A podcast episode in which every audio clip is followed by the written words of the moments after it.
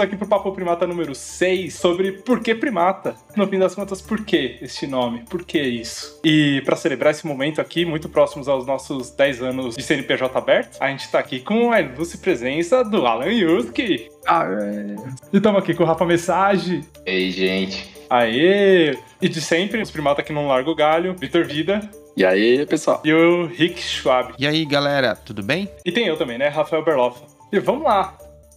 A gente não tá com pauta pra isso daqui. A gente tá confiando na memória, no feeling, lembrando principalmente das emoções, né? Porque o que aconteceu exatamente a gente não lembra, mas as emoções elas sempre ficam lá. E a gente lembra que estávamos saindo da Farnet Design, querendo criar o nosso escritório de design sem nome ainda. E a gente lembrou que precisava abrir o PJ para emitir nota fiscal para conseguir abrir a empresa e fazer as coisas. E para abrir o PJ você precisa ter um nome, né? A razão social. E como designers, perfeccionistas que éramos, a gente não ia admitir ter uma razão social que não fosse o nome de verdade da empresa, não é verdade? Então a gente começou uma luta de construir, enquanto abriu o PJ e fazia um projeto, que era o projeto que a gente precisava emitir a nota fiscal, também criar uma dinâmica de naming e de construção da nossa própria marca, só para facilitar a vida. Vou introduzir aqui o começo o nosso momento de abrir a empresa, a gente saindo da Farné.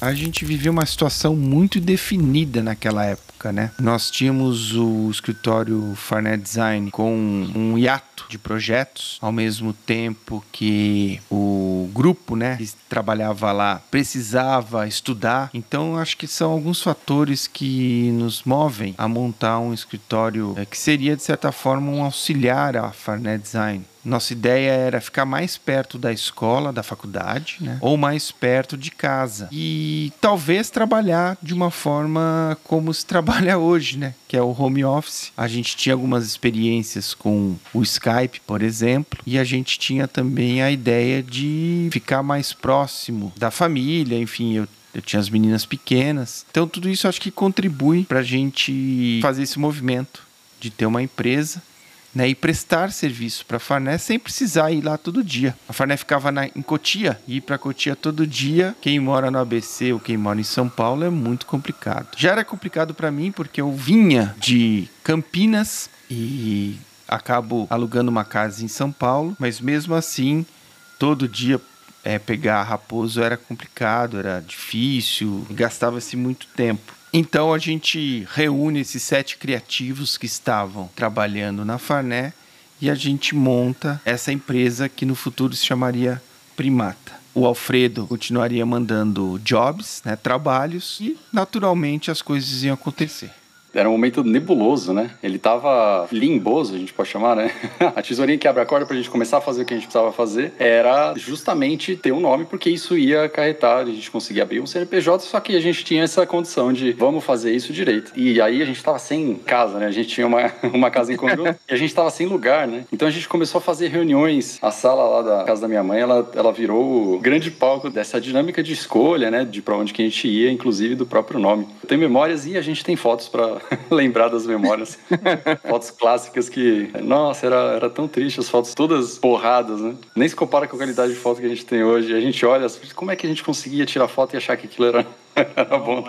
Eu lembro que nessa época a gente tinha muita vontade, mas a gente não sabia exatamente o que, nem como, né? Mas a gente tinha certeza que, tipo, a gente não queria ter aquela máxima do, do espeto de pau, assim, né? A gente falava, se a gente quer se apresentar para os outros, se a gente fala que o nosso trabalho é incrível, a gente precisa fazer isso pra gente. A gente precisa acreditar em primeiro lugar nisso, né? Sem dúvida, Mess. É isso aí. Era uma premissa também pra gente, né? Pensar dessa forma. A gente queria, de certa maneira, fazer diferente, só que não sabia muito como fazer e o que fazer. Só que a gente tinha disposição. E justamente porque a gente está agora nessa live aqui para responder a pergunta, né? Por que primata? Acho que tudo isso se relaciona. Mas só lembrando uma fala aí do Vitor, que ele falou sobre o momento limboso, né? Momento limboso, selvagem com cheirinho de limão, não é? Lembra dessa, Yuski? Eu vou precisar das fotos para acessar essa parte, porque já tá há muito tempo já ficou guardado.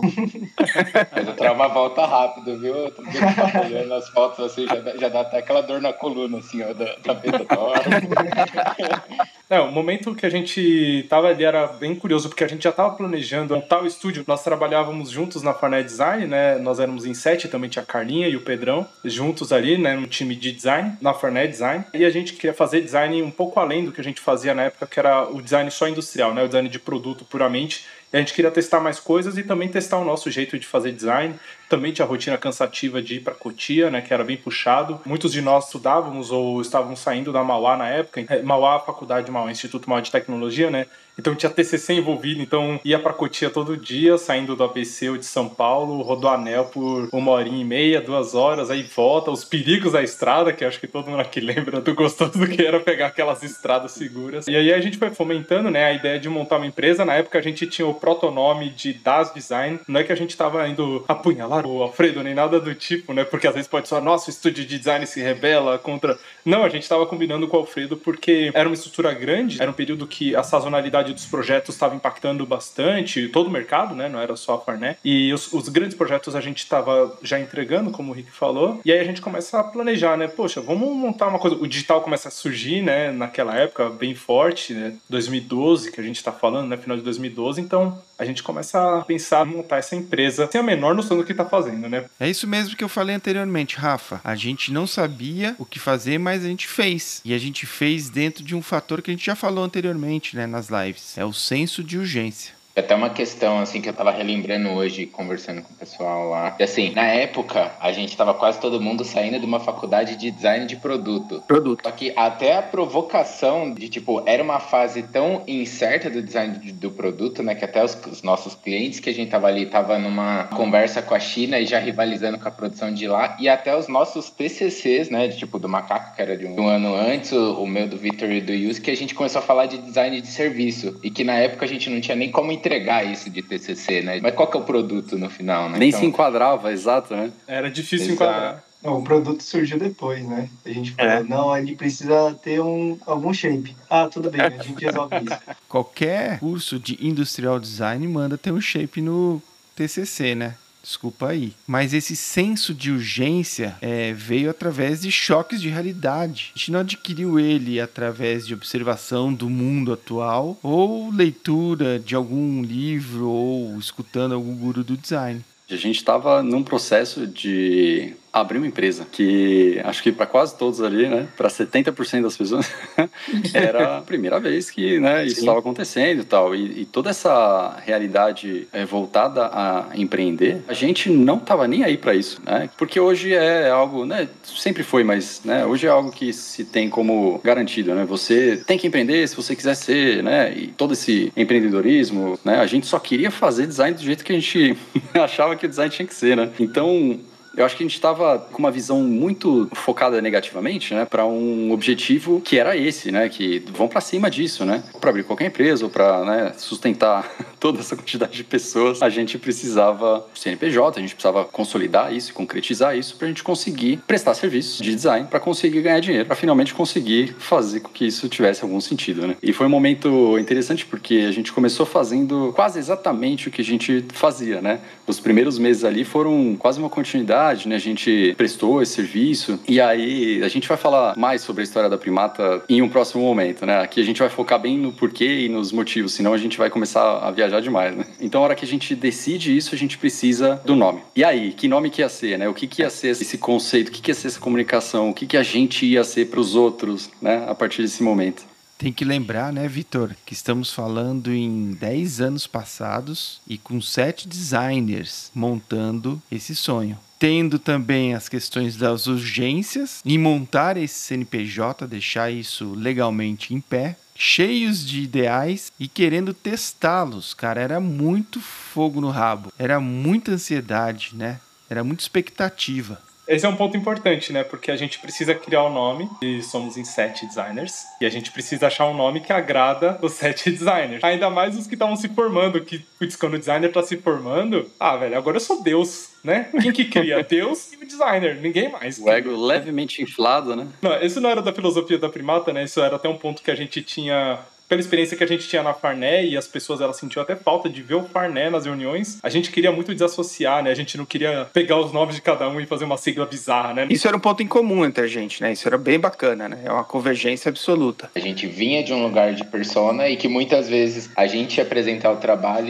era, vai, até desmerecido apresentando o trabalho que a gente tinha executado porque parecia que era menos, né? Ué, a persona que identifica esse escritório não tá aqui, então quem são vocês? Vocês não estão me levando a sério. Então isso já era um ponto de partida nosso, né? É, realmente essa desassociação era um objetivo. Essa quebra acho que representa a busca de uma quebra maior, né? De paradigma mesmo, né? De, de modelo de pensamento sobre o que, que era o design como a gente sentiu e, e a reproposição ela faz parte dessa construção inicial, principalmente quando a gente busca convergir o que, que todo mundo pensa, né? Então, é, a quebra de paradigma foi algo que ficou bem evidente nessas conversas, né? Como é que a gente repropõe, né? Como é que a gente mostra para os outros que não é aquilo, que você não depende de não, uma assinatura ou uma persona lá na frente. Esse valor ele está em outro lugar, né? Esse valor talvez esteja nos produtos, né? Esse valor talvez esteja no serviço que você está prestando e não apenas uma assinatura, tal. Então, acho que isso é um elemento, né? Mas tem vários elementos que trazem essa complexidade, né? Para de alinhamento entre sete mentes malucas. Exato. Mas como você falou anteriormente, né? A gente se reunia nas nossas casas, né? Na casa do Pedro, na Carla, muito na casa da sua mãe, Vitor. De vez em quando a gente ia para uma pizzaria, para uma hamburgueria e lá a gente conversava, né? Porque a gente precisava fazer emergir essa empresa, esse nome, essa maneira de ser. E também a gente estava já começando a querer desmamar da Farnet. A gente já estava enxergando que tinham possibilidades e talvez a Farnet seria mais um cliente. E esse processo de criação é, ele é um processo que eu não tenho uma memória visual dele, né? Mas reunindo a gente aqui, eu tenho um pouco dessa memória que é sinestésica e que me faz, aqui de certa forma, é, eu ouso dizer que foi um processo bem rápido, não foi um processo muito demorado. É, foi rápido. É, uma coisa importante só para lembrar, o pessoal mais jovem aí, né, que nasceu nos anos 2000 para frente, a gente está falando de um tempo em que a internet ela não colaborava para o trabalho remoto ainda. A gente está falando de 2012. Então a gente não tinha infraestrutura para todo mundo estar tá trabalhando remoto como a gente trabalha hoje, né? E trabalhou por muito tempo, continua trabalhando. Às vezes se reúne, às vezes não precisa. E isso não era um fator. Tinha que estar tá junto, porque não tinha conexão, não tinha conexão para os arquivos, não tinha conexão é, para comunicação. Então a gente precisava estar tá junto, e aí tinha logística e fora os projetos que a gente tinha que estar fazendo para entregar e era bem isso, né, Rick? Olha, precisamos emitir a nota fiscal para receber esse projeto, pegar o lugar. E para emitir a nota fiscal precisa ter o nome, lascou. E é aí, para você abrir o CNPJ, precisa ter o local. e a gente fica, meu Deus, que paradoxo Nossa. é esse? né? Ou a gente poderia ter falado, cria qualquer nome aí e vamos resolver isso, né? Mas não, vamos sentar uma semaninha. Foi quase um, um processo de psicanálise, assim, né? De tipo, você dá nome aos sentimentos e depois ele existe, né? Foi quase o processo que a gente tinha para fazer ele andar, assim. Foi, foi bem isso. Mas a gente filosofou muito, né? A gente fez bastante política sem ser ardiloso antes de colocar as cartas na mesa, né? De certa forma, a gente estava se testando como equipe. Era uma equipe jovem que se conhecia há pelo menos um ano. É, mas eu acho que o que facilitou, né, Henrique, é que um elemento importante, né, que acho que a gente percebeu, né, ao longo ali da, da convivência, é esse ponto de convergência, né, todo mundo entendia que os processos, né, para levar né, de uma forma democrática, todo mundo concordava. Então, né, desde o primeiro momento a gente entendeu, né, que, por exemplo, a questão, né, do design assinado, né, de uma pessoa ir lá e assinar embaixo, isso a gente já entendeu desde o início que a gente não gostaria de levar dessa forma. Então, acho que esse, né, senso comum a gente levou desde o início e a coisa foi progredindo bem rápido. Então, mesmo nas tomadas de decisões, eu lembro que a gente jogava na mesa, no mesmo dia a gente já conseguia resolver. Né? Dificilmente a coisa ficava travada ali. Era um processo que dependia muito da nossa sinergia, mas a gente tinha a sorte de ter muita sinergia, né? Por, por vários fatores, né? A gente estudava na mesma faculdade, nós éramos amigos e colegas ali, mesmo em turmas diferentes, né? A gente é, participava às vezes de projetos especiais, né? Os mauaenses aqui, os mauarinos, vão lembrar do projeto da GM, né? Que a gente ficava lá modelando em clay, desenhando os carros. Então a gente tinha essa sinergia. Não à toa a gente foi trabalhar junto, né? A gente já tinha sinergia e depois o Pedro convoca ali a, a trupezinha para fazer parte do time de design. A gente tem o Rick também compondo, que o Rick veio fora do núcleo e ele veio para humilhar a gente com os sketches agressivos dele e, e o, o, conhecimento monstruoso. E a gente, caraca, o cara é muito monstro, Até, até, até hoje, hein? Até hoje. Até hoje gente, ele humilha a gente nos workshops. Mas o Messi falou do processo, e é legal a gente lembrar do processo que tem essa sinergia. Era muito intuitivo pra gente mas depois que a gente precisa consolidar isso, porque aí esse é o problema do projeto. O projeto, na hora de gerar ideias e filosofar, é uma delícia. O problema é fechar em uma coisa, que é um nome. E aí a gente começa a tentar achar a essência do que a gente queria montar. Não sei se vocês vão lembrar, a gente começa a buscar quais são os valores, as ideias que a gente tem, né? E cada um começa a trazer uma visão do que, que vai ser essa empresa que a gente não tinha nome. Aliás, a proposta comercial, eu acho que existe esse documento até hoje lá, tipo, estúdio de design, tá ligado? Não tinha nada ainda.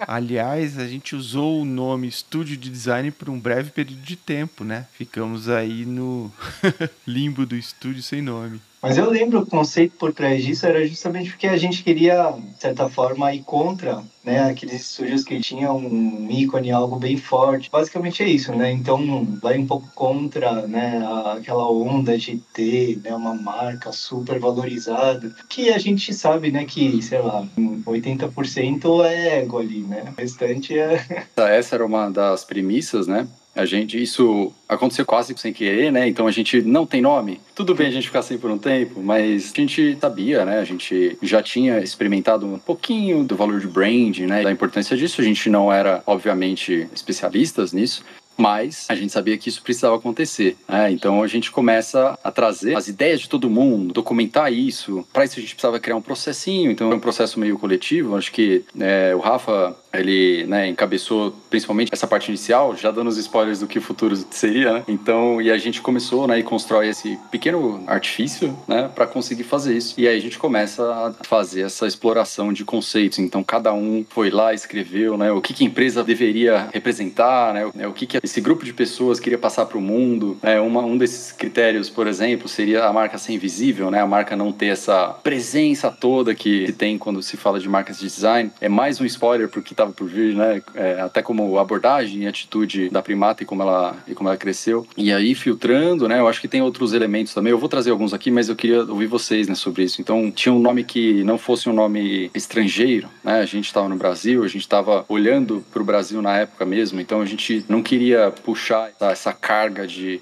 ah, então se é estrangeiro é bom, né? Não, ser brasileiro também é bom. Vamos ver como é que a gente consegue trabalhar isso, né? E obviamente o produto ele era um dos, dos caminhos, né? Existiam outros caminhos para o design, a gente também quis é, fazer exploração de tudo isso, né? Vitor, eu também acho que se tratava de um expurgo, sabe? Um expurgo porque atendíamos muitos clientes estrangeiros na Farné e muitas vezes a gente se frustrava por saber que nenhum brasileiro ou até a gente mesmo ia testar e usar aquele produto para saber isso aqui é bom ou isso aqui é uma bosta né? Essa relação de é, design, público brasileiro e produto nos deixou, de certa forma, né, com essa vontade de expurgar. Mas eu acho que tinha uma coisa dessa brasilidade que foi justamente disso também, né? Eu lembro que a gente participou de muitas concorrências e tinha muitos nomes fortes na época. E a gente falava, porra, todo mundo tá falando de fora e a gente tá ganhando concorrência lá, então tem valor aqui o design brasileiro. A gente não precisa também ser americanizado. E isso é forma de desenhar também, né? Até aparece ali nas referências. Ser brasileiro, a nossa cultura vai ser expressa em tudo que a gente fizer, né? Porque a gente fala principalmente a referência que a gente tem, o Yuski, né? Que ele tem uma cultura muito diversa ele tem uma vivência internacional e, e, tipo assim, ele era uma expressão da cultura dele, né? De, tipo, tanto da, da cultura japonesa, mas ao mesmo tempo da brasilidade que quis trazer para ele, dessa mistura das viagens que ele fazia, da relação com a própria família dele, e cada um tinha um pouco disso, e a gente sabia que isso ia acabar sendo impresso, que a gente ia fazer também, né? Tinha uma coisa que estava acontecendo no Brasil e que é um reflexo do momento que o Brasil passava, que era de ascensão do Brasil como um país, depois teve um monte de de treta, né? Que o Brasil, por favor, o roteirista precisa tirar um pouco a mão aí. Tá pegando pesado demais no roteiro, já tem alguns bons anos. O que eu lembro, assim, é da gente falar, pô, brasileiro é da hora, vamos colocar isso. E a gente tinha marcas nacionais muito bacanas se posicionando forte lá fora, sendo brasileira, né? Era forte no mercado nacional e lá fora. Eu lembro de cabeça, tipo, da Natura, eu lembro de cabeça da Havaiana, sempre foram cases tal, super manjados mas elas nem entram tanto nas referências, né? Que essa foi uma atividade que a gente pegou para fazer. Todo mundo pegou ali sozinho para pensar assim, quais palavras-chave tem a ver com a nossa empresa, né? Que a gente quer. E aí, nossa senhora, olha, se no podcast tivesse imagens e se a gente quisesse compartilhar isso aqui, a gente não vai fazer isso, mas a gente tinha imagem de tudo, né? Tinha guitarra, tinha olho de abelha, tinha o Da Vinci, que não é brasileiro, mas ele era um polímata, né? Versatilidade tá lá no nome dele. A gente tinha marcas gringas, marcas nacionais, mas a gente tava também representando um Brasil que, é, eu vou lembrar de uma ótica minha, tá? Quando a gente falava de brasilidade, que era tipo um piloto de projeto de humanidade como uma coisa uniforme, né? que é diversidade, é mistura, é tudo junto, é tudo misturado, é diferença, e não tinha uma coisa, ah, escandinavo, ou um design puramente italiano, né? Um design lá norte-americano, marquetento, apelão a gente queria fazer algo que representasse tudo. Então tinha coisa de fora assim, né? Tinha mistura de lá, tinha é, aceitar essa conexão e essa pluralidade cultural que era de origem brasileira, mas de fora influenciando, né? Não tinha uma coisa patriota acontecendo, né? Isso nunca rolou. Tinha brasilidade raiz, brasilidade malandra, traquina. Essa brasilidade a gente tinha, né? Tem até as palavras traquinagem, eu sei que elas estão aqui. É, era uma outra pegada que a gente estava pensando, né? Numa época que parecia que finalmente ser brasileiro, porra, é da hora, mano. Por que, que a gente vai ficar pagando pau pra gringo e tal, né? Tinha uma, uma abordagem. E a gente queria trazer isso na ideia da marca, né? Deixa eu trazer um parênteses aqui, Rafa. Quando eu estudei lá na década de 90, a gente estudava basicamente a gringaiada, tá? Era difícil a escola, né, o curso referenciar designers brasileiros. As referências eram todas de designers do exterior. E essa falta de conexão com os profissionais brasileiros, né, ela é sentida até mesmo na própria produção do estudo. E a única conexão que a gente tinha era com os professores que estavam ali de certa forma dando aula e atuando como designers, né, os professores que tinham escritórios. Né? Então, basicamente, a gente era envenenado. Eu vou usar essa palavra, ela é forte, né? Envenenado, impregnado com a referência estrangeira por felicidade e felicidade nossa, né, a gente tinha uma série de dificuldades, né, que o pessoal lá de fora não passa, às vezes é de recurso, de referência, só que isso a gente trazia, né, muitas vezes a nosso favor. Então, é aquela coisa de muitas vezes a ignorância ela ser uma benção, mas é de você explorar um caminho novo que lá fora, né, eles nunca exploraram, porque provavelmente nunca passaram pela mesma dificuldade. Então, a gente conseguia encontrar rotas, saídas que lá fora, provavelmente por estar inserida né, numa realidade diferente, os acessos eram diferentes, né? Então a gente começou a perceber que isso dá para ser usado de uma forma positiva, né? Então as limitações, né, algumas dificuldades, o próprio cenário de não, não ser favorável, então a gente às vezes tem que ir por uma rota alternativa. Isso começou a se misturar no nosso DNA e aí acho que não existe nada mais brasileiro do que esse poder de adaptação nato, né? De conseguir né, sobreviver em qualquer habitat. A gente sabe, né? Quem já viu aquele Largados e Pelados sabe, a Amazônia é o pessoal mais sofre. Isso é muito legal, porque a gente pensar em brasileiro, né? Normalmente vem o gambiarra, né? Ele vem carregado com uma série de conceitos, né? E a gente nunca entendeu a gambiarra como algo necessariamente ruim, né? Era algo que é a essência do criativo ali, você resolver um problema rápido e, e de maneira eficiente para fazer o que você precisa fazer, né? E retomando uma fala nossa lá na, na primeira conversa que a gente teve, né? No primeiro Papo Primata, o design moldou como a gente pensa hoje, como a gente faz as coisas, né? Através de busca de eficiência, de mudança de mundo, então a gente faz isso. E o brasileiro, ele é um grande rei nisso, né? E aí, eu, eu queria somar esses dois conceitos, que é o da criatividade, né? Nata, e, e isso ser visto como gambiarra, né? Mas também por que, que essas gambiarras, quando virassem criações, né, ou quando elas crescem como conceito, elas têm que ser algo assinado ou algo que precisa de um representante, né? Então, se a gente consegue somar essas duas coisas, a gente vem para um dos conceitos primordiais, eu acho, e primordiais já é inclusive uma, uma, é uma dica aí.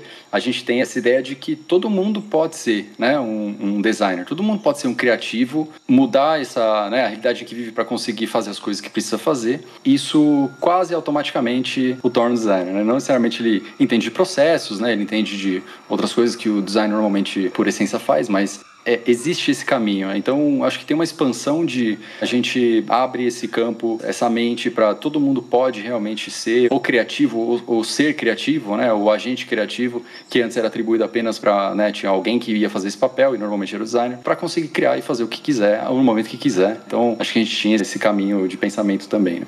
Pois é, ou você toma a pílula azul ou a vermelha e tem também a pílula gambiarra.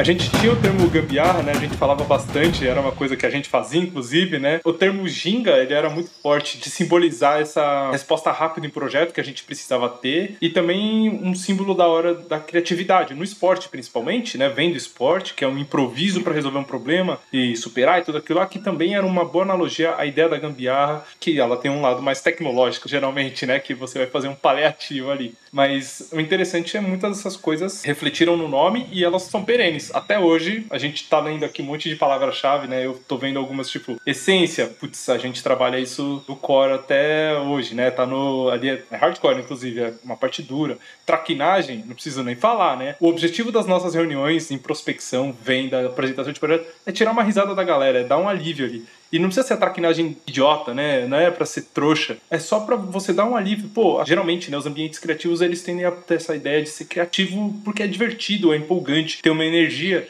E a gente lembra das reuniões que era um marasmo, assim, que as, antes a gente participava. Eu não tô falando da Farné necessariamente, assim, comum, assim, padrão, em experiências anteriores. É aquela reunião de duas horas que, meu Deus, parece que está discutindo uma planilha financeira de planejamento, sabe, do ano. E não parecia que era um momento de experiência do cliente, inclusive de criatividade. Né? Não parecia que ele estava com uma agência de criatividade, parecia que ele estava falando com o administrativo do cara, o RH, sei lá, uma parte mais sisuda. E a gente queria quebrar essas coisas, né? Tinha o termo aqui de, de ruptura. Eu acho ele muito complicado a gente usar ele hoje em dia, porque, né? Mas a gente queria fazer algo que fosse diferente desse do padrão, principalmente na abordagem, na filosofia. É, a gente só não sabia muito bem como, não é verdade? É todo o caminho de quebra de ícones, né? A iconoplastia, que é uma coisa que não está necessariamente documentada, mas queria sair um pouco disso, apesar da gente buscar algo que fosse suficientemente icônico para as pessoas conseguirem identificar, né? Então tinha toda esse que é característica, né, da, dessa empresa ou desse grupo que é imediatamente identificável, mas isso vira um ícone. Então a gente ficou, né? Eu lembro de uma discussão até da gente falando sobre o que que era, né? A gente estava realmente buscando isso porque a gente estava indo pelo outro caminho. Então não foram apenas conversões, né? A gente bastante divergência e acho que por isso que oh. isso durou um pouco mais de tempo, né?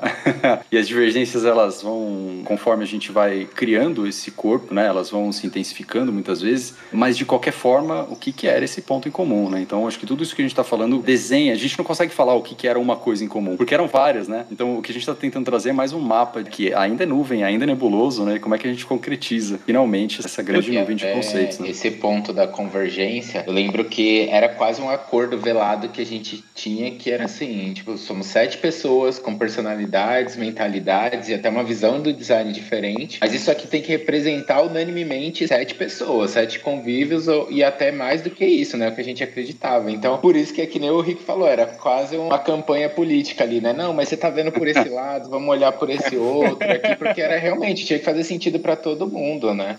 Tem uma coisa que acontecia lá no início da Primatas e acontece até hoje, é que ela é uma marca que não te deixa confortável. Vou usar a zona de conforto, que é um saco, mas enfim, é justamente isso. A gente gosta de ficar inquieto. A marca nos causa essa condição. Ficar super ligeiro, né? Ficar ligadão, trocar de galho, né? Cada macaco do seu galho não funciona na primata. Até porque a gente não pensava que espelhar, por exemplo, a ideia de ser parecido com uma Questonol, uma IDO, uma Frog, nos faria eh, felizes, né? E a gente achava que era muito confortável criar um ID gostoso que todo mundo admirasse, mas se a gente não se aprofundasse no branding, no jeito que essa marca estaria se apresentando, a gente acho que não ficaria muito orgulhoso não. Eu lembro até a hora que você começa a falar, eu começo a me lembrar das sensações que a gente teve de quando chegou eu me lembro que a primeira vez que a gente começou a, a convergir foi exatamente isso que a gente falou. A gente quer uma coisa que não seja tão palatável e que te provoque. E a gente falou, tipo assim, meu, tem que ser tipo uma folha de sulfite e uma bique. Porque você olha ali, você não consegue ficar parado. Você sente vontade de rabiscar aquele negócio. O estado limpo te incomoda, assim. A gente foi tipo, é, é isso. A gente ia começando a convergir de tipo, o que que é essa provocação? Como é uma provocação e não uma agressão, né? Tipo, como que a gente não fala discordo, mas tipo, te chama pra brincar junto, né? É bem isso, mesmo. Bem isso mesmo. Por isso que eu reforço. Nós somos assim até hoje. É, tinha um, uma coisa bem da época mesmo, que o digital estava vindo muito forte, né? Tava explodindo, o Facebook estava surgindo muito forte, né? Tava ficando uma super empresa e a gente tinha um termo do beta contínuo. Eu lembro do Gmail se apresentando nisso, isso era muito forte pra gente, né? Putz, é isso a empresa não é definitiva, sabe? O estado da marca, do, de tudo que a gente faz, não é definitivo. É, é o beta contínuo, porque, putz, eu quero estar tá errando, eu quero estar tá ajustando e aprimorando, porque a gente não queria. Aí volta para iconoclastia a gente não queria criar um ícone e um totem gigante, tipo, primata é isso aqui, crava e, e, acabou, né? E pronto, agora a gente só vai agenciar, né? Cria uma equipe de vendas e marketing. Não, a primata agora é isso, sabe? E ela muda. E a gente fez isso três vezes num período de um ano, se bobear, né? É. De voltar pra marca. Exato. No campo comum das marcas, é muito arriscado você ter um design kit né, um logo, uma tipografia, uma paleta de cores distinta e intrigante, né? É o mínimo corajoso. É, é aquela coisa, né? Se você faz, se você segue né, o mercado e faz aquela receita de bolo, é fácil de digerir. Passa ali tranquilo no organismo todo mundo, só que é isso, ao mesmo tempo que passa tranquilo, não marca, né? Não, não fica. Agora, quando é alguma coisa que deixa aquela instigar, né? Essa coisa de deixar alguma lembrança, né, ali a mais, ou num primeiro momento um questionamento. Eu lembro que a gente, né, conversava muito sobre isso, né, de, de conseguir fazer com que não só a nossa marca chegasse a esse ponto, mas que a gente conseguisse fazer, né, com esse mesmo trabalho para outras marcas. Eu lembro bem claro.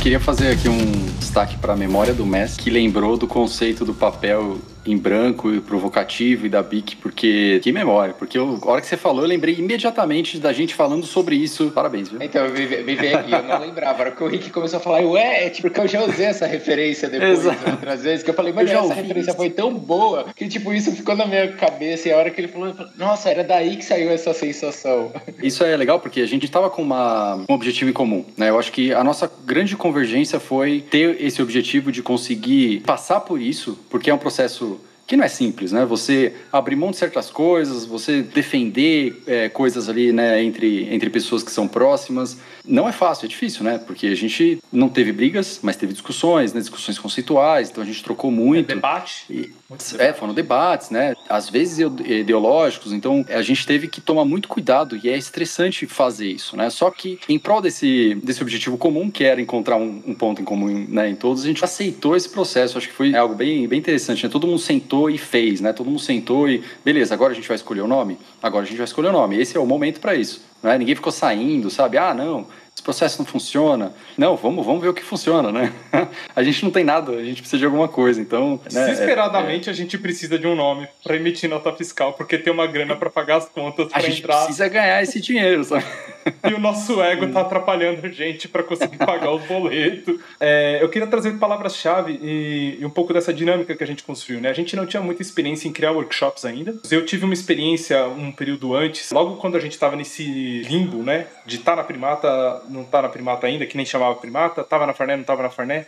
Nesse momento, o Lim Bento, é, teve um workshop bem bacana que eu participei da Incitum lá, participando como freela mesmo tal, não posso falar nada sobre... Mas eu lembro da dinâmica que eles usaram, que foi muito boa, assim. Eu lembro o Murilo, ó, parabéns pro Murilo até hoje, foi um workshop mó legal, assim. E caraca, tem um outro jeito de criar que. E aquilo ficou na minha nuca até hoje, sabe? Mó legal. E putz, vamos criar uma dinâmica assim que todo mundo participa, né? E sem precisar ficar no do momento eureka, que a gente sabia já que o momento eureka não funcionava, era muito trabalhoso.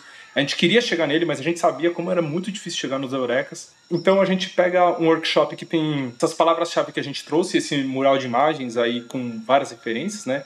mas a gente tinha coisas falando sobre a nossa prestação de serviço, sobre a brasilidade e o que seria nosso diferencial. É, eu não vou falar o que está em cada uma dessas categorias, porque maluquice, nem eu consigo lembrar o que, que a gente estava querendo dizer em algum desses pontos, mas a gente tinha o surpreendente, organicidade, a gente essência, tinha garra, tinha mistura, tinha o instintivo, malandragem e ginga, maravilhosas. Horizontalidade, traquinagem. Isso para citar algumas. Alguém quer citar alguma aí que acha adora, que lembra? Eu gosto muito do conceito horizontalidade. Para quem está vendo a primata de fora, ela não é tão perceptível, mas quando você se aproxima, é muito bacana ver ela funcionando. Eu acho que uma das coisas que ajudam bastante né, nesse tipo de fala é principalmente como a gente conflitava ideias. Então, quando você tem mesmo patamar na discussão ou que está todo mundo ali sobre uma mesma ótica, não tem uma competição de ego ali, né? Você sabe o, do que se trata. Então isso, tipo, ajudava muito, era muito benéfico e, tipo assim, ninguém sabia exatamente onde a gente chegar, mas a gente acreditava muito na competência de grupo ali, né? Que, tipo, até foi o que começou a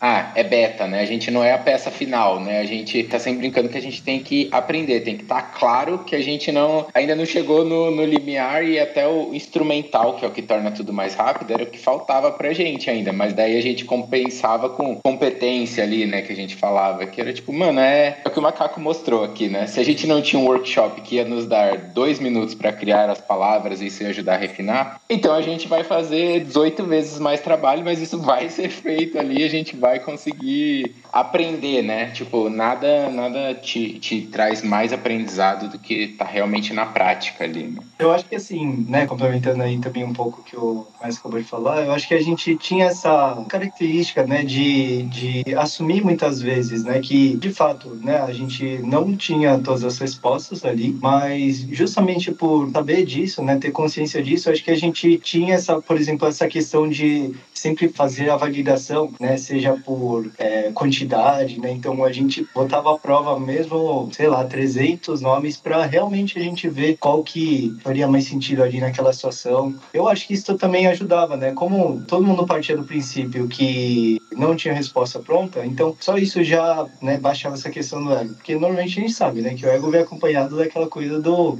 eu, eu sei de tudo, né? Não preciso nem muitas vezes é, atropela né, alguns processos porque acha que né, já tá com a resposta pronta. E a gente sabe que isso aí é o maior né, inimigo ali de muitas vezes você conseguir um, um, resultado, né, que inesperado, né, muitas vezes até que é, é, é aquela coisa de não subestimar né, o processo como um todo, porque muitas vezes o dado que é o, o ideal ali, você precisa passar por ele para realmente conseguir a resposta. Mesmo a gente que já fez, né, diversas vezes sabe que é importante. Né? Não, não adianta querer tentar cortar, pegar atalho, porque é um processo mesmo, tem que passar por todas as fases para conseguir um resultado é, legal.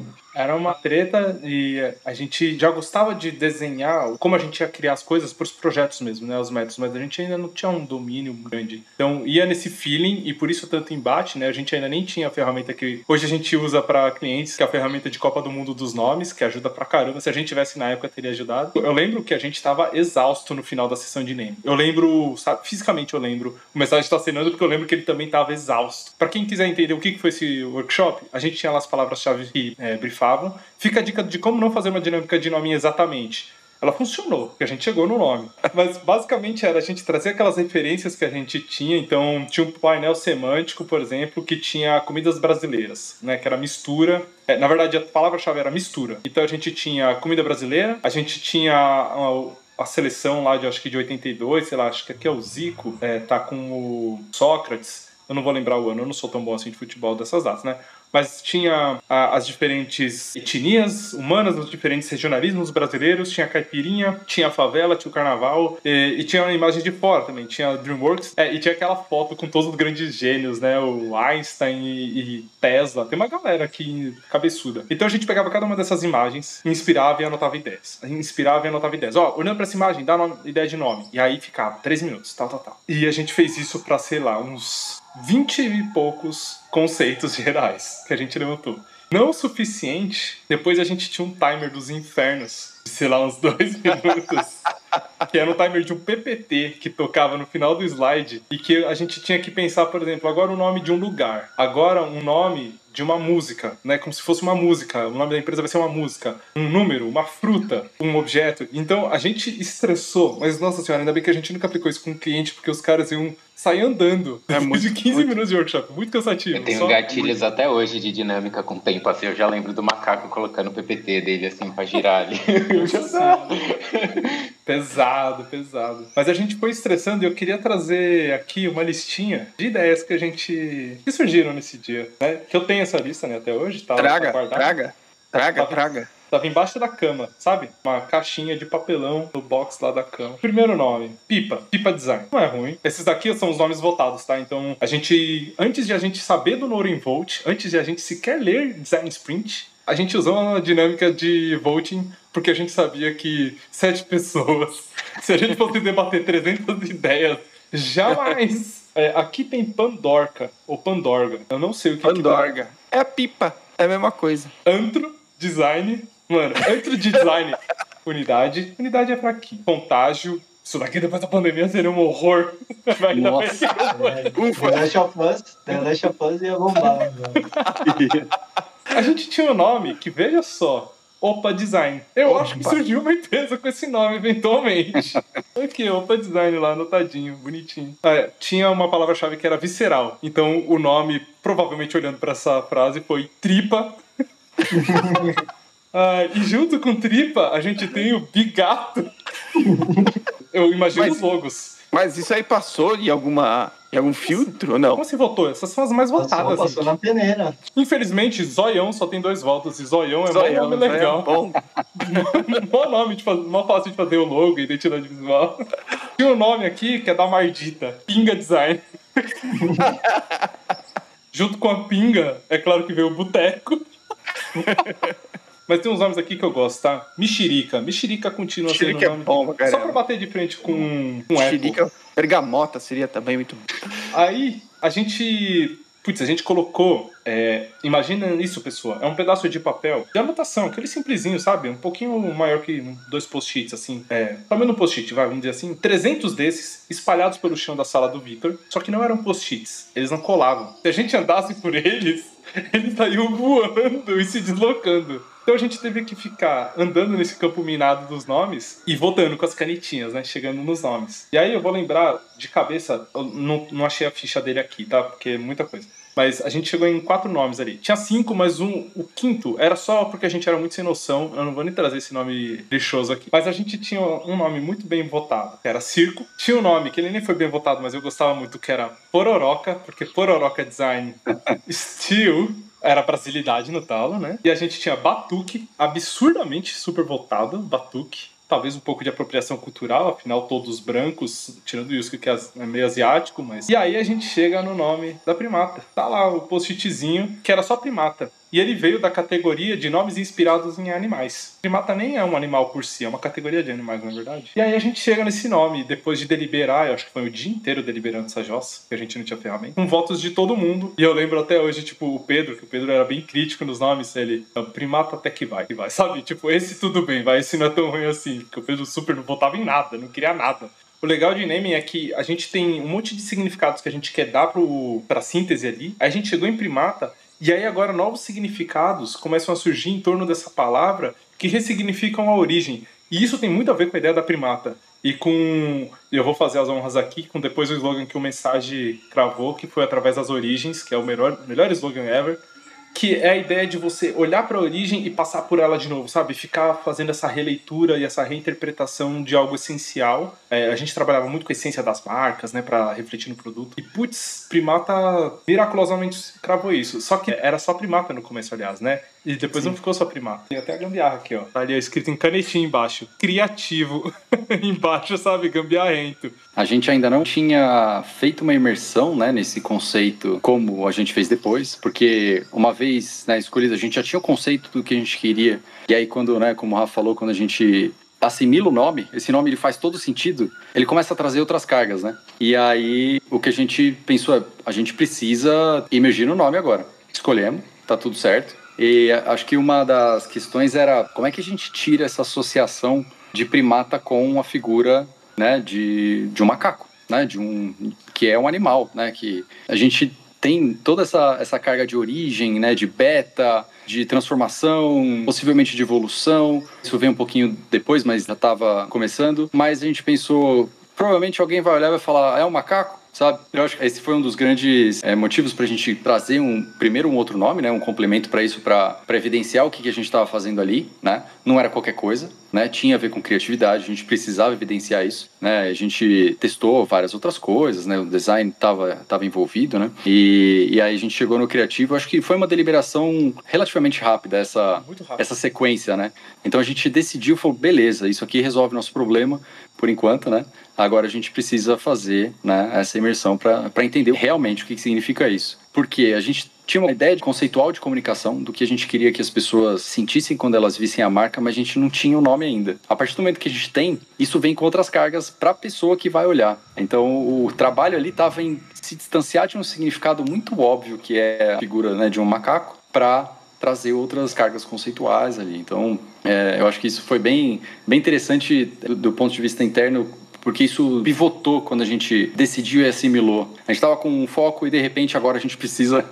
A gente arrumou trabalho para a gente. A gente precisa criar um mecanismo de desassociação com algo que não representa diretamente o que a gente está tá querendo trazer. Mas é muito comum, né, a associação negativa com o nome primata, porque ela libera.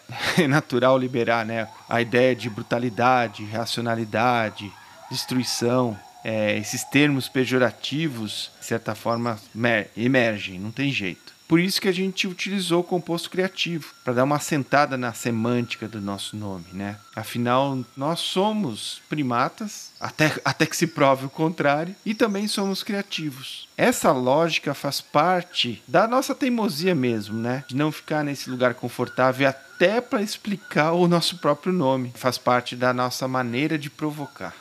Tinha uma coisa também que a gente tava sempre com um olhar meio futuro, assim, né? Então qualquer coisa que a gente pudesse assinar ali, ele meio que ia colocar uma corrente ali, né? Então se você coloca design, você só faz design, se você coloca, sei lá, qualquer coisa, publicidade, se você colocasse amarrável e entregável, né?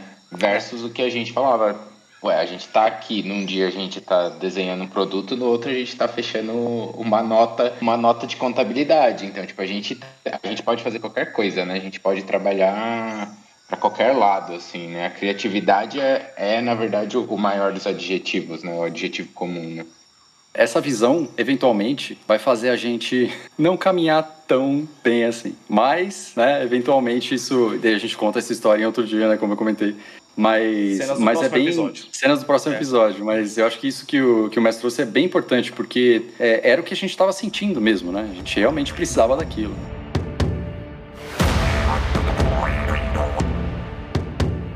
Não, é, o que eu queria comentar é que, de fato, assim, quando a gente, né, eu lendo, pensou né, em, em complementar com o criativo, era justamente para tentar, ao mesmo tempo, diluir um pouco, né, do, da, da significância, né, que o primata em si sozinho traz, mas, ao mesmo tempo, né, o, o que o Rick comentou, de a gente conseguir é, deixar aquela pulga atrás da orelha, né, então Tá, mas não é qualquer primata. Então, eu acho que isso fazia com que né, a gente tivesse aquele sentimento, resgatasse né, aquele sentimento de novo de ficar aquela despertar aquela curiosidade, né? De, pô, deixa eu ver o que, que esses caras querem. Agora eu queria fazer uma pergunta. O que, que vocês lembram, assim, de sentir quando viram esse nome? Tipo, de... Tipo, o que, que vocês gostaram?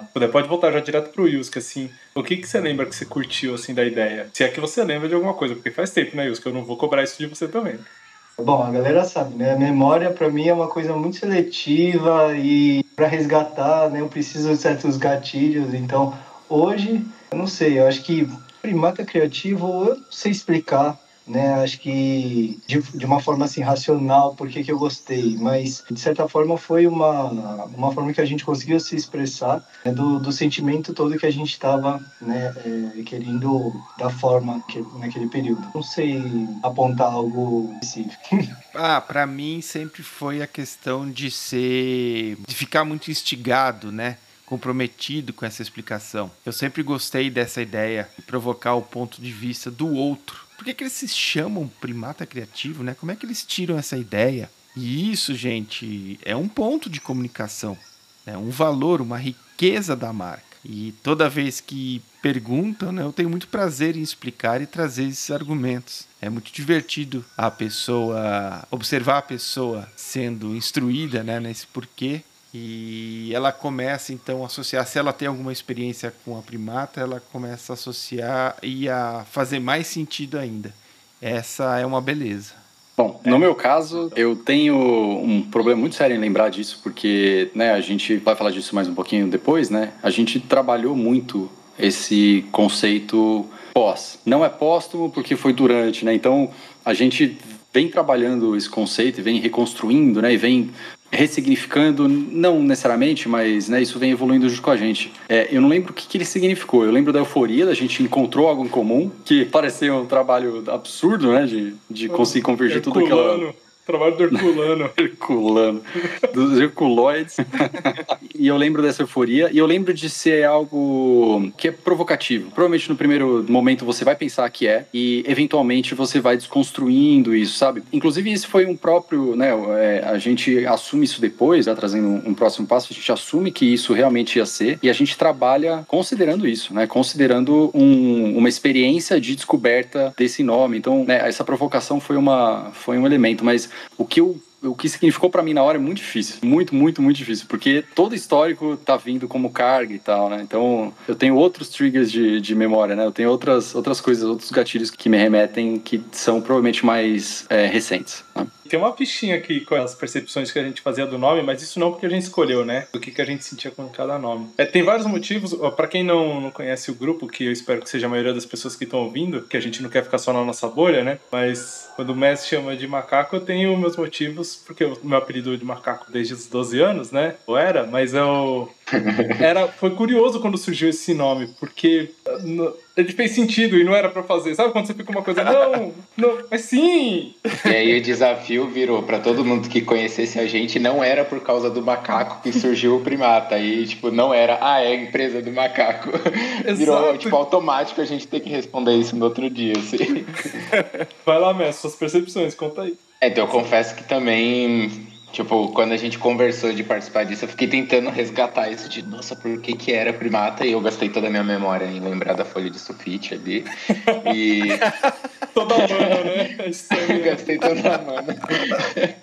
e, mas assim, eu me lembro muito que a gente falava da, da metodologia que a gente tinha de, de encontrar o mito, de entender por que a coisa existe, por que, que aquela coisa faria sentido de ser reimaginada. Então era meio que uma metodologia que a gente acreditava muito. Eu lembro que isso gerou muita conexão, mas é que hoje, vendo todas as coisas, tipo, parece uma questão muito óbvia, né? Tipo, a hora que a gente olha o workshop aqui, cara, ele fala de tudo, assim, né? Tipo, da gente tá aprendendo até o momento que a gente tava, né? Por mais que a gente vai, tivesse o Rick e o Pedro, que eram dois mestres já que ensinavam design, pra gente ainda era tudo muito novo, né? Pra gente era literalmente tudo mato e a gente não sabia onde se dava. E essa era meio que a sensação que a gente tinha, né? De ser um, um primata tentando invadir uma cidade grande, assim, né? tipo, a gente tá em beta e a gente está chegando para povoar esse lugar aqui. Ao mesmo tempo, a gente tem muita coisa valiosa, né? O design é sobre parar e olhar de outra forma, catar o galho e bater aqui, assim, tipo, ó, oh, não, você faz um tambor, enfia aqui, você tira a formiga. A gente brincava de, disso, né? Tem uma essência valiosa e séria, mas também tem esse lado de, tipo, a partir do momento que você fala primata, você deduz que aquilo não é a etapa final, né? E isso nos provocava a ser, a ser uma coisa nova. Essa é meio a sensação que eu tenho, sabe, uhum. dessa época. É, uma, algumas coisas que eu lembro de anotar no papel que eu achei da hora, assim, bem legal, que era a ideia da evolução. Isso era uma amálgama, né? Isso amarrava um monte de coisas que a gente queria, tanto de pensamento científico mesmo, de, da ideia de, tipo, entender, eu sou mais ciência do que dogmas e tal, né? Então, eu achava isso muito legal. É, eu achava legal que retratava muito bem uma questão de origem, que tinha, para mim, era quase um sinônimo da ideia de essência, sabe? Então, e volta pro mito que o mensagem acabou de falar, né? Tipo, você olha primata e você olha para o que somos nós, sem esses precotecos, né? Sem as roupas, sem celular, sem nada disso, a gente é tudo primata. E tinha uma coisa que para mim era muito forte, era a, voltando para a brasilidade, era a gente apontar o dedo de volta para um, uma coisa xenofóbica, né, que acontecia com o brasileiro e ainda acontece com o brasileiro, já os macaquinhos e falar, não, meu velho, todo mundo é macaco nisso daqui. E, e, todo mundo é macaco criativo, né? Todo mundo é primata criativo. E eu achava muito da hora isso do ponto de vista de trazer todo mundo como somos criativos todo mundo. É a humanidade criativa, é isso que é a ideia da o nome ele traduz de uma certa forma, sabe? E que é algo que é essencial ao homem. E todo mundo designer, né, trabalhar com criatividade está na essência. Então, é, eu achei legal toda essa essa ideia de, sabe, a marca ela parece que ela faz uma timeline instantaneamente na minha cabeça, porque ela mostra a origem e ela mostra até os dias de hoje, e aí você tem cultura no meio, sabe? Que é criatividade e tal, atuando. Então, para mim isso dá uma amarrada fenomenal. E depois disso, a gente faz toda uma releitura na hora de criar a identidade visual, o que que a gente percebe, né, dessa marca. E aí volta, é quase com o mesmo workshop, agora a gente já podia abrir o nome, né? Então, beleza, é isso daqui, vamos abrir o PJ, manda pro contador que esse vai ser o nome, porque a gente precisa emitir a nota que a gente precisa pagar Finalmente. o aluguel. E fina- ex- exato, e finalmente a gente consegue ter um, a justificativa de um espaço, e a gente né, é, entra e finalmente, ó, agora sim a gente é um grupo dentro de uma caverna, oficialmente ali, né? Porque antes a gente tava no, no, no limbo, literalmente. A gente tava muito no limbo. Era uma, era uma situação estranha, né? E geralmente quando abre empresa pela primeira vez, e e nós aqui, né? é, eu na época devia ter 24 para 25 anos, uns 24 anos. Me, tava me formando, ó, tinha acabado de me formar. O resto do grupo era tudo nessa faixa, assim. O Ricardo e o Pedro um pouco mais velhos, mas na faixa do- dos 30 anos. E era aquela coisa estranha, né? Aquela, eu lembro da sensação, sabe? De, mano, eu não sei o que que tá acontecendo, eu preciso. Ah! sabe? É, eu quero isso! E tanto que motivação e tal, e nem era uma época de coach ainda, graças a Deus. A gente tinha todo uma- um lado de querer chegar lá e, e era muito difícil, sabe? Parecia que a gente tava movendo uma pedra gigantesca, e aqui eu não tô fazendo analogia com a primata, né? Uma pedra gigantesca era muito difícil, mas a gente queria. Não, a gente tem que levar isso aqui até lá, sabe? A gente tem que chegar. E o impressionante é como a marca ela dá uma reglue na gente, ela recola a gente, ela reaproxima a gente, porque. Caraca, é isso daqui. É por isso daqui que nós sete estamos aqui, né? Mesmo que depois, e aí a gente vai contar depois como que a sociedade anda, como que a empresa, a gente quebra a empresa, tem um monte de coisa que vai acontecer, mas a gente quebra ela rapidamente, inclusive, mas a gente tem, tem uma ideia, né? A gente tem a mitologia que a gente quer defender, a gente quer é, usar como guia, e aí o resto é história pro próximo, né? Eu acho. Ou alguém quer trazer alguma coisa? Quando a gente tava pensando né, em o que colocar para complementar, lembro que o criativo também, né? Acho que como foi falado, foi uma forma de quebrar aquela coisa do, acho que quando você falou, né, da linha de evolução, né, que geralmente é associado, né, ao primato, de não só ter um exercício de projeção, né, mas de regressão, então de não buscar respostas só pensando lá na frente, mas ir realmente na essência, né? Então fazer o processo inverso de, né, fazer o, o descamar, né, para realmente chegar lá no core né, e entender, né, por que que, né, tal coisa perdura até hoje, ou por que que é tão importante algo ali, né, algum elemento que ainda tá lá e se a gente for ver é o que dita, né, no final todas as ações que as pessoas tomam. Eu lembro que a gente tinha essa questão lá de ir realmente no que vai fazer a pessoa, né, tomar uma ação. O Yusuke falou isso, eu lembrei de outra referência que a gente tinha lá, que era aquela, aquela pirâmide de, de evolução, as pessoas voltando, tipo, ih, deu merda. E a gente, "Ah, é esse sentimento aqui. É, então, ainda mais na área de produto, né? Pra que desenhar mais lixo, né? Tinha.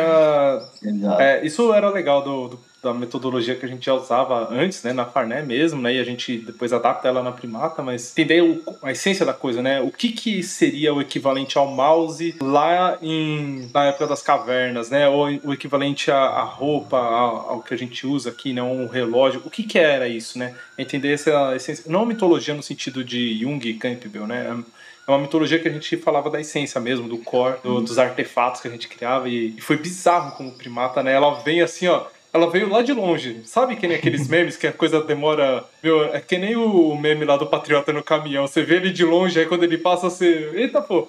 A gente vê o nome vindo de longe, ninguém percebeu ele chegando. Aí ele aterriza como uma peça de Lego encaixando exatamente, sabe? Ela pousou assim e falou: Não, era isso, tá aqui o tempo todo. Eu tive agora uma leitura do nome depois de 10 anos e o Yusuke conseguiu me trazer. Isso é- foi muito bizarro. O Jesus. Yusuke conseguiu me trazer um novo jeito de ler o, o primata criativo. Porque o primata, ele é algo que sai de algum lugar, né? E evolui. E aí a gente chega ne- nesse ponto de evolução e a gente parte para busca de essência quando a gente vai pro criativo. E aí isso forma um losango, um diamante, né? Uma divergência e convergência. Isso tem tudo a ver com o que a gente faz micro, até nos nanométodos, sabe? É. E caraca, Yusuke, muito obrigado.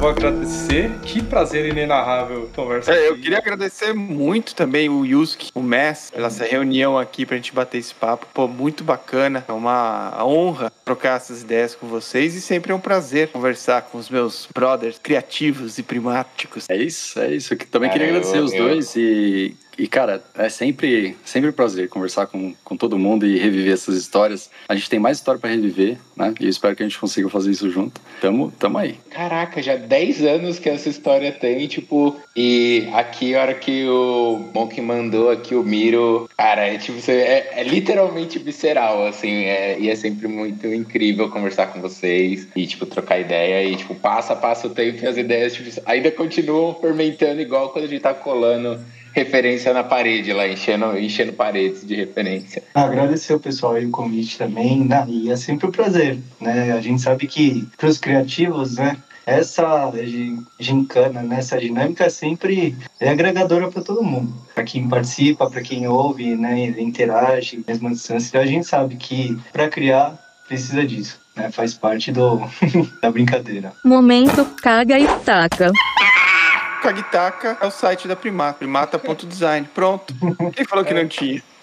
Os métodos de naming da primata que hoje evoluíram em 10 anos e a gente tem um monte de nome legal saindo do forninho aí direto e ainda bem que é menos sofrido hoje chegar num nome bacana e mais rápido também, porque foi tenso, mas a Silds, né, isso aqui é legal, a gente nem chegou na identidade visual. É uma coisa legal do que aconteceu agora do Yusuke dando um trigger de leitura pro Vitor, porque a gente ficou fazendo esse exercício e a gente continua fazendo esse exercício até hoje, que essa é a proposta da marca no geral, né? Se é evolução, então eu não posso deixar ela quieta. Não quer dizer ficar mudando o logo. O logo a gente mal mudou, isso não tem nada a ver com o logo, né? Tem a ver com a ideia, né? Tem a ver com a mitologia que a gente tá querendo criar aí, todos os significados que a gente quer trazer. E, caraca, é muito legal a gente conversar de novo, dar uma nostalgia legal. Eu espero que quem assistiu tenha se divertido tanto quanto a gente, achado interessante essa história de design raiz. Aqui é, é, é um design que a gente fez, né? Toda, assim, a gente vai contar isso melhor, né? Nós somos aqui do ABC de São Paulo, o Rick é do Brasil, porque o Rick sai do sul e vem para São Paulo, vai para Campinas e mora no Rio também. O Rick é um cara viajado pra caramba também.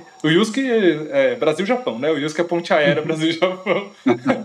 Mas numa ótica de como montar um escritório sem ter padrinhos, sabe? E sem estar naquela espuma ou aquela galera do, de um design que não é o design do dia a dia. E a gente não vai trazer as fotos aqui, mas tudo muito roots do que a gente tá falando, né? E, e a gente chegar em coisas legais que, poxa, ainda deixam a gente empolgados 10 anos depois e não é tipo, eu não aguento mais essa empresa. Puta merda né? Que satisfação, né? Ah, muito bom. Vamos é lá. É isso aí. Tchau, minha gente. Obrigadão. Abraço a todos. Muito bom, muito bom mesmo. Até a próxima. Valeu, gente. Valeu, minha gente. Um grande abraço a todos. Caraca, Wilson, muito obrigado. Muito obrigado, porque isso fechou. Né? Precisa esperar 10 anos pra isso. Caramba. Coisas, né? O Vitor tá tomando friagem com essa portinha aberta faz 10 anos. Nossa, eu nunca consegui fechar isso. Finalmente. Agora tudo faz sentido. Obrigado, obrigado. Eu sabia que eu precisava dessa conversa. O Papo Primata é uma realização Primata Criativo em parceria com o estúdio Santeria.